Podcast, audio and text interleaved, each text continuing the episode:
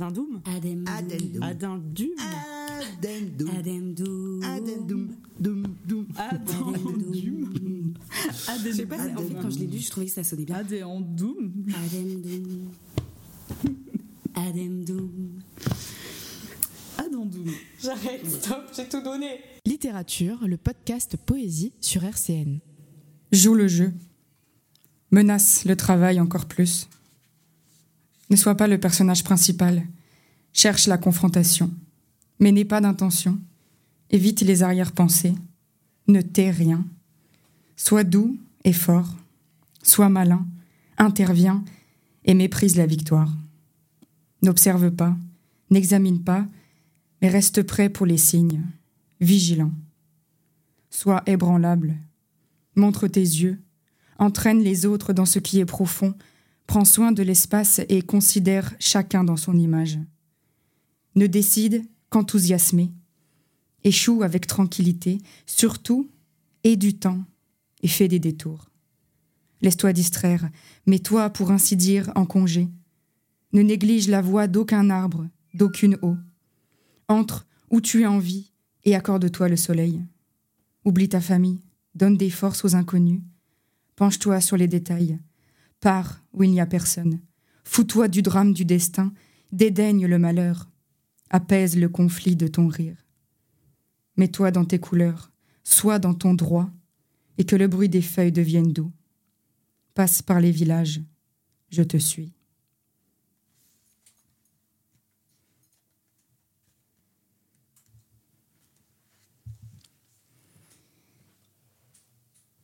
Le ciel est grand, le village est grand. La paix éternelle est possible. Écoutez la musique de caravane. Suivez le son qui pénètre tout, englobe tout, rend compte de tout. Redressez-vous tout en mesurant et sachant, soyez vers le soleil. Voyez danser les pulsations du soleil et fiez-vous à votre cœur qui bout. Le tremblement de vos paupières, c'est le tremblement de la vérité. Laissez s'épanouir les couleurs, suivez ce poème dramatique. Allez éternellement à la rencontre, passez par les villages. C'était deux extraits de Par les villages de Peter Hanke avec le personnage de Nora.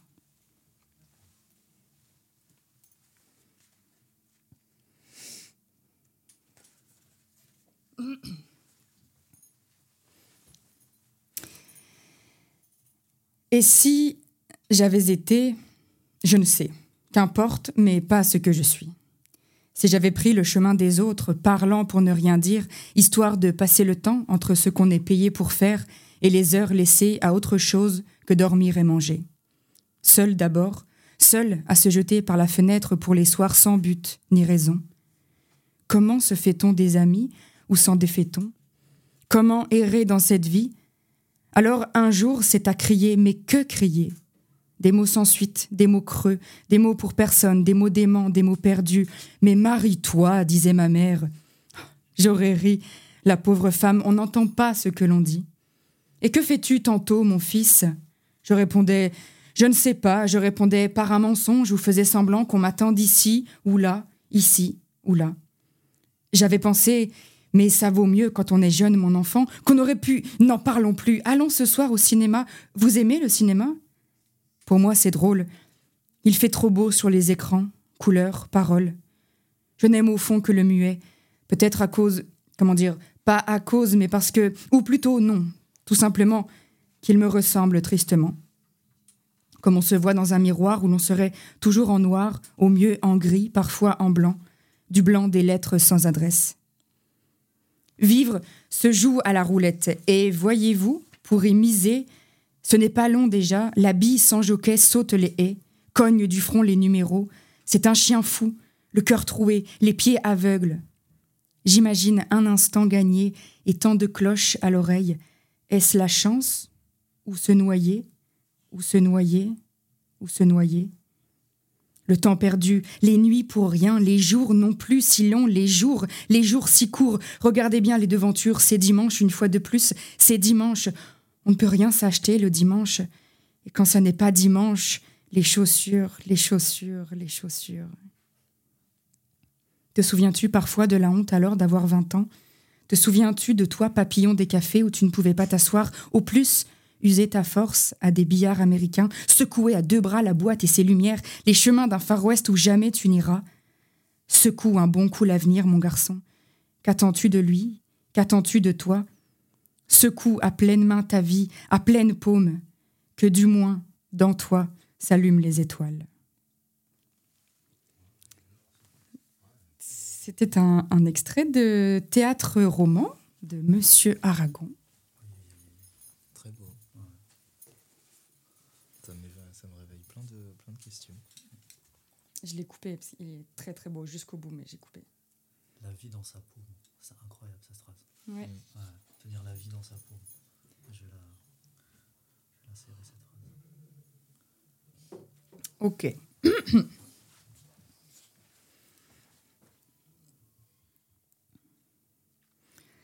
La première fois que tu m'as vue, j'avais une heure. Toi, un âge qui te donnait du courage. 50 ans, peut-être. C'était à l'hôpital Sainte-Justine. Ma mère venait de me mettre au monde. Je sais que j'étais déjà gourmande, que je buvais son lait comme je fais l'amour aujourd'hui, comme si c'était la dernière fois. Ma mère venait d'accoucher de moi, sa fille, son premier enfant. Je t'imagine qui entre, le visage rond, comme le nôtre, tes yeux d'indienne baignés de colle. Tu entres sans t'excuser d'être là, le pas sûr, même si ça fait 27 ans que tu n'as pas vu ma mère, même s'il y a 27 ans, tu t'es sauvé. La laissant là, en équilibre sur ses trois ans, le souvenir de tes jupes accrochées au bout de ses doigts. Tu t'avances d'un pas posé. Ma mère a les joues rouges.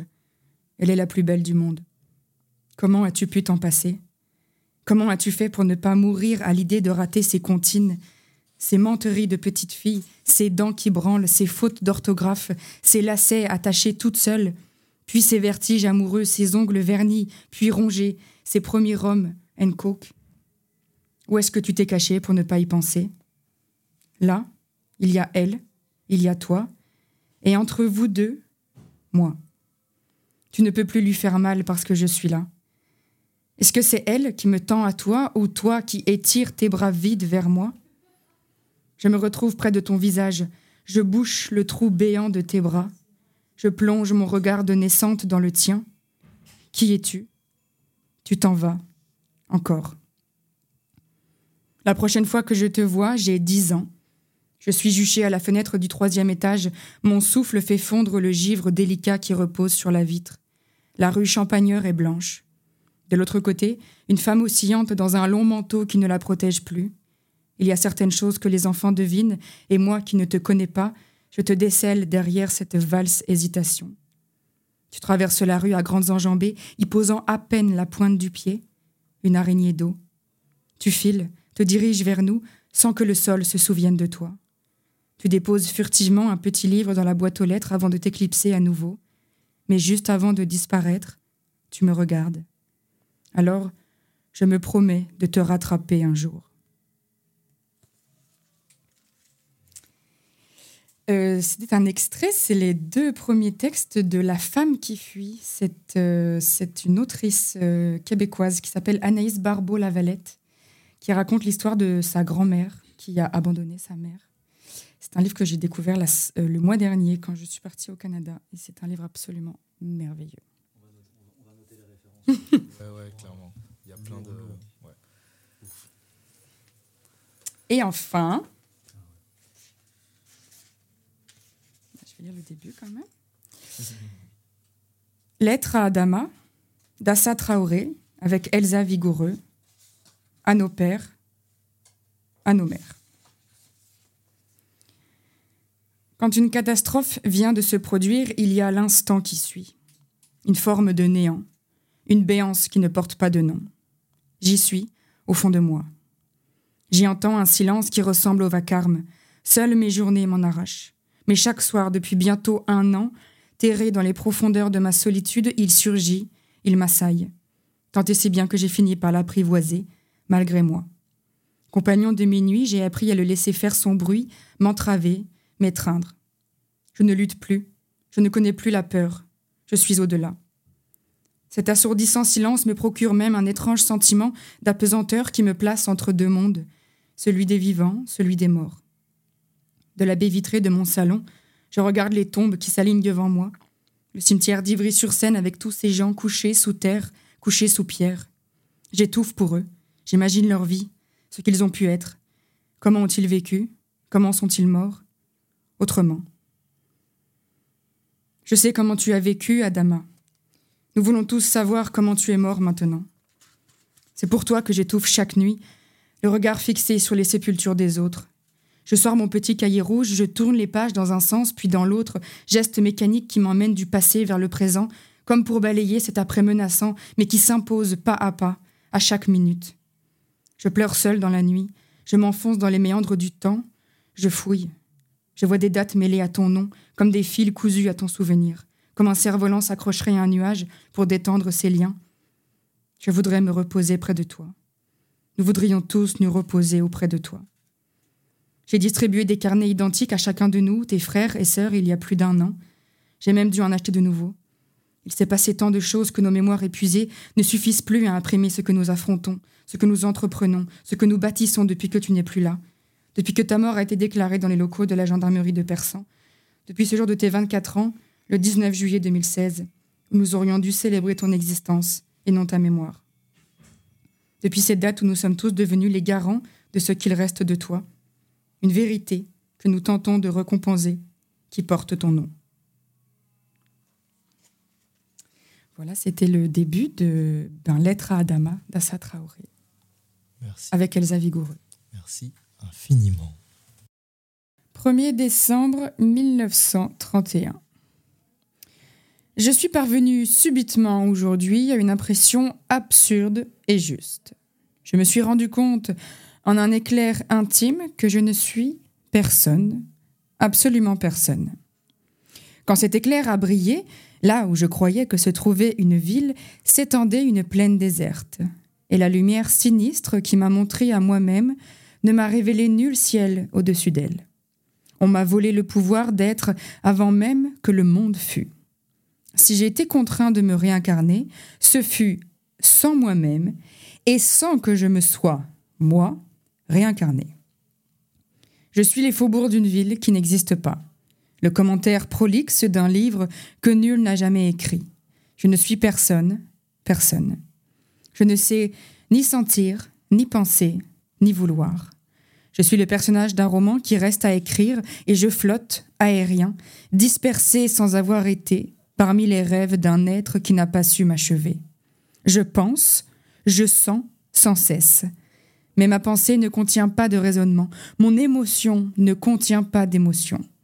Je tombe sans fin, depuis la trappe située tout là-haut, à travers l'espace infini, dans une chute qui ne suit aucune direction, infinie, multiple et vide.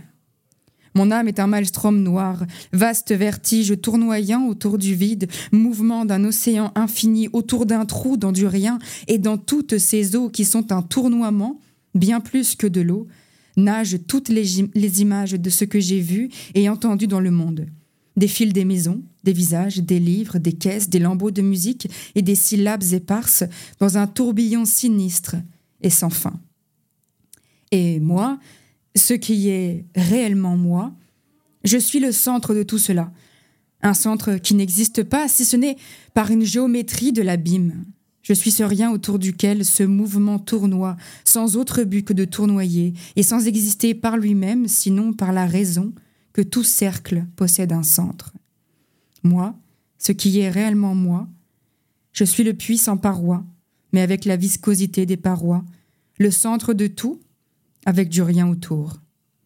Et au fond de moi, c'est comme si l'enfer lui-même éclatait de rire, sans offrir au moins l'humanité de quelques diables s'exclaffant, mais seulement la folie croissante de l'univers mort, le cadavre tournoyant de l'espace physique, les confins noirs de tous les mondes flottant au vent, bord informe, anachronique, sans nul Dieu qui les crée, absent de lui-même et tournant dans les ténèbres des ténèbres, impossible, unique, tout.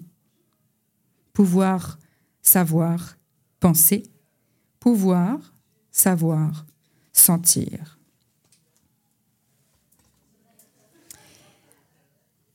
Un autre extrait du livre de l'intranquillité de Fernando Pessoa. Écrire, c'est oublier. La littérature est encore la manière la plus agréable d'ignorer la vie. La musique nous berce, les arts visuels nous stimulent, les arts vivants tels que la danse et le spectacle nous divertissent. La première, cependant, s'éloigne de la vie car elle en fait un sommeil. Les seconds, en revanche, ne s'éloignent pas de la vie, les uns parce qu'ils ont recours à des formules visuelles, donc vitales, les autres parce qu'ils vivent de la vie humaine elle-même. Ce n'est pas le cas de la littérature qui, pour son compte, simule la vie. Un roman, c'est l'histoire de quelque chose qui ne s'est jamais passé, et un drame est un roman sans narration. Un poème est l'expression d'idées ou de sentiments coulés dans un langage que personne n'emploie, car personne ne parle en vers. Voilà, c'était donc deux extraits de Fernando Pessoa dans le best-seller du livre de l'intranquillité. J'aurais pas mal de questions à te poser sur. euh, Sur Pessoa c'est vrai, parce que euh, vachement intéressant. Euh, je vais désormais lire une lettre d'Albert Camus à Maria Casares, une lettre du 26 février 1950 à 16 heures, parce qu'il s'écrivait plusieurs fois dans la même journée. Après un jour et demi de pluie ininterrompue, le soleil revient. Mais le vent s'est levé. Un grand, un grand vent, froid et dur. J'ai mal dormi cette nuit et j'ai donc une tendance à l'humeur noire. Mais cela passera si la lumière revient. Je crains un peu pour toi cette journée du dimanche avec ces deux représentations. J'ai hâte de retrouver tes lettres et de savoir un peu mieux comment tu es, mon enfant chéri. Pour moi, je vais bien. De loin en loin, le regret de la vraie santé se fait lancinant, comme aujourd'hui. Cette maladie contrarie trop de choses en moi, mon goût de l'énergie, mon amour du soleil, de ce qui est léger, aérien, équilibré, ma très grande sensualité aussi. C'est elle, la maladie qui me fait vivre dans le nord au centre des terres, c'est elle qui me rend moral, pesant, prêcheur. Je vois mieux ici combien j'ai tort, dans mon œuvre comme dans ma vie, de m'éloigner de ce que je suis en réalité. Je perds la joie, la dure joie conquise qui était la mienne jadis. Et je vois tout, alors, même notre amour, avec un front soucieux et ridé.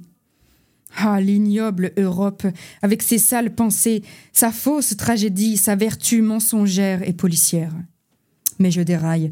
C'est de vivre plus près de la beauté et de la nature, de voir fleurir en une nuit les arbres qui me rend plus sensible, qui me fait regretter de ne pas partager ces joies secrètes avec toi. Mais nous descendrons ensemble vers le soleil. Un temps viendra où, malgré toutes les douleurs, nous serons légers, joyeux et véridiques. N'est-ce pas, mon amour chéri? Nous fuirons ces pays d'ombre, je retrouverai toute ma force et nous serons de beaux et bruns enfants du midi. Il n'est que temps pour moi. L'âge vient. Les Gallimards partent demain. Robert, qui est arrivé hier soir, part aussi demain. Il n'y aura plus avec moi que France, que Francine et mon frère. Dans la semaine, mon frère sera rejoint par sa femme, qui est une emmerdeuse, mais elle fera sans doute des efforts pour ne pas l'être. Je ne suis pas fâchée de retrouver un peu de paix, de poursuivre sans être troublée cette longue conversation que j'ai avec toi. Oh oui, je pense à toi. Le besoin que j'ai de toi ne grandit pas. Ce n'était pas possible. Mais il pousse chaque jour une nouvelle racine et chaque fois dans une nouvelle région du cœur. Que tu sois bien, que tu ailles bien, que tu respires un peu mieux, voilà l'essentiel. Et dans quelques jours, nous allons nous retrouver enfin. Je te tiendrai longuement dans mes bras. Mon enfant, mon cher amour, j'embrasse tes beaux yeux, tes mains chéries, d'avance, avec tout l'amour de tout mon cœur. Albert.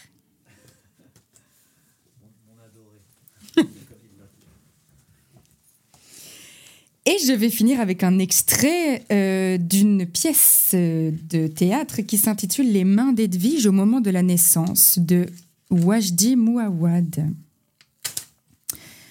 Euh, je peux peut-être contextualiser un petit peu. c'est l'histoire d'une famille. c'est une, famille, c'est compliqué comme d'habitude. Et puis il y a une sœur s'appelle Esther qui est partie de la maison et qui revient dans la maison et qui revient enceinte et qui est sur le point d'accoucher. Et donc sa sœur Edwige va l'aider à accoucher. C'est juste un petit monologue, d'Esther. Donc, nuit d'amour folle, un délire, un bonheur, les étoiles, un chant. Je ne me souviens de rien. Son visage, il était là. Il me regardait. Je me souviens du croissant de lune. Je me souviens de ce qui me brûlait. Je le regardais. Le vent, un délire. Il y avait Esther qui disait à Esther Mais embrasse-le, embrasse-le, prends-lui la main, pose ta main sur son visage. Mais je ne faisais rien et cela me brûlait. Je me consommais. Nuit d'amour folle au milieu de la vie. La nuit était sur nos épaules, la mer dans nos souvenirs. Il était là, j'étais là, on se regardait. Je ne me souviens de rien. Son visage qui se rapprochait du mien, le mien du sien, mais on ne bougeait pas. Nos fantômes enivrés de désir, enivrés d'envie. Nos fantômes n'en pouvaient plus l'un de l'autre et nos fantômes nous poussaient l'un vers l'autre. Puis la nuit, entre mes lèvres, et la lune sur ses dents, et mes lèvres sur ses dents, sa main dans la mienne, et la nuit qui applaudissait. Je ne me souviens de rien, de rien. Lèvre à lèvre, nous volions sans doute car nous n'avons laissé aucune trace, une porte, un lit. La douceur alors de ses mains, de mes mains, de son dos, j'étais partout autour de lui, il était partout autour de moi. Il était la nuit, j'étais la lune, et la nuit a envahi la lune. Il était là, j'étais là. Et puis, et puis l'amour, Edwige, l'amour. La perte du temps, la perte du corps, des milliers d'étoiles qui tournent et éclatent autour de nous, l'univers qui se refaisait dans mon corps, dans mon cœur, jusqu'à mon âme. C'était un lion sorti de la mer, la crinière en écume. C'était des éclairs dans le ciel de mon cerveau comme une planète en flamme qui s'éteint, et puis qui s'enflamme, et qui s'éteint, et qui s'enflamme, et qui s'éteint, et qui s'enflamme à chaque mouvement, chaque voyage, chaque envol. C'est un arbre qui explose, un soleil qui s'éparpille, et c'est une joie qui éclate, se déchaîne, se déchire, éclate de nouveau, augmente, monte, grimpe, s'accroche à tes parois les plus secrètes et les plus infimes. Chaque partie de ton âme et de ton corps se trouve visitée par la joie et tout cela augmente, s'accentue, se précise, s'ajoute, s'additionne, mais cela ne se calcule plus, ne se compte plus, ne se mesure plus, ne se contrôle plus. Alors c'est l'inondation.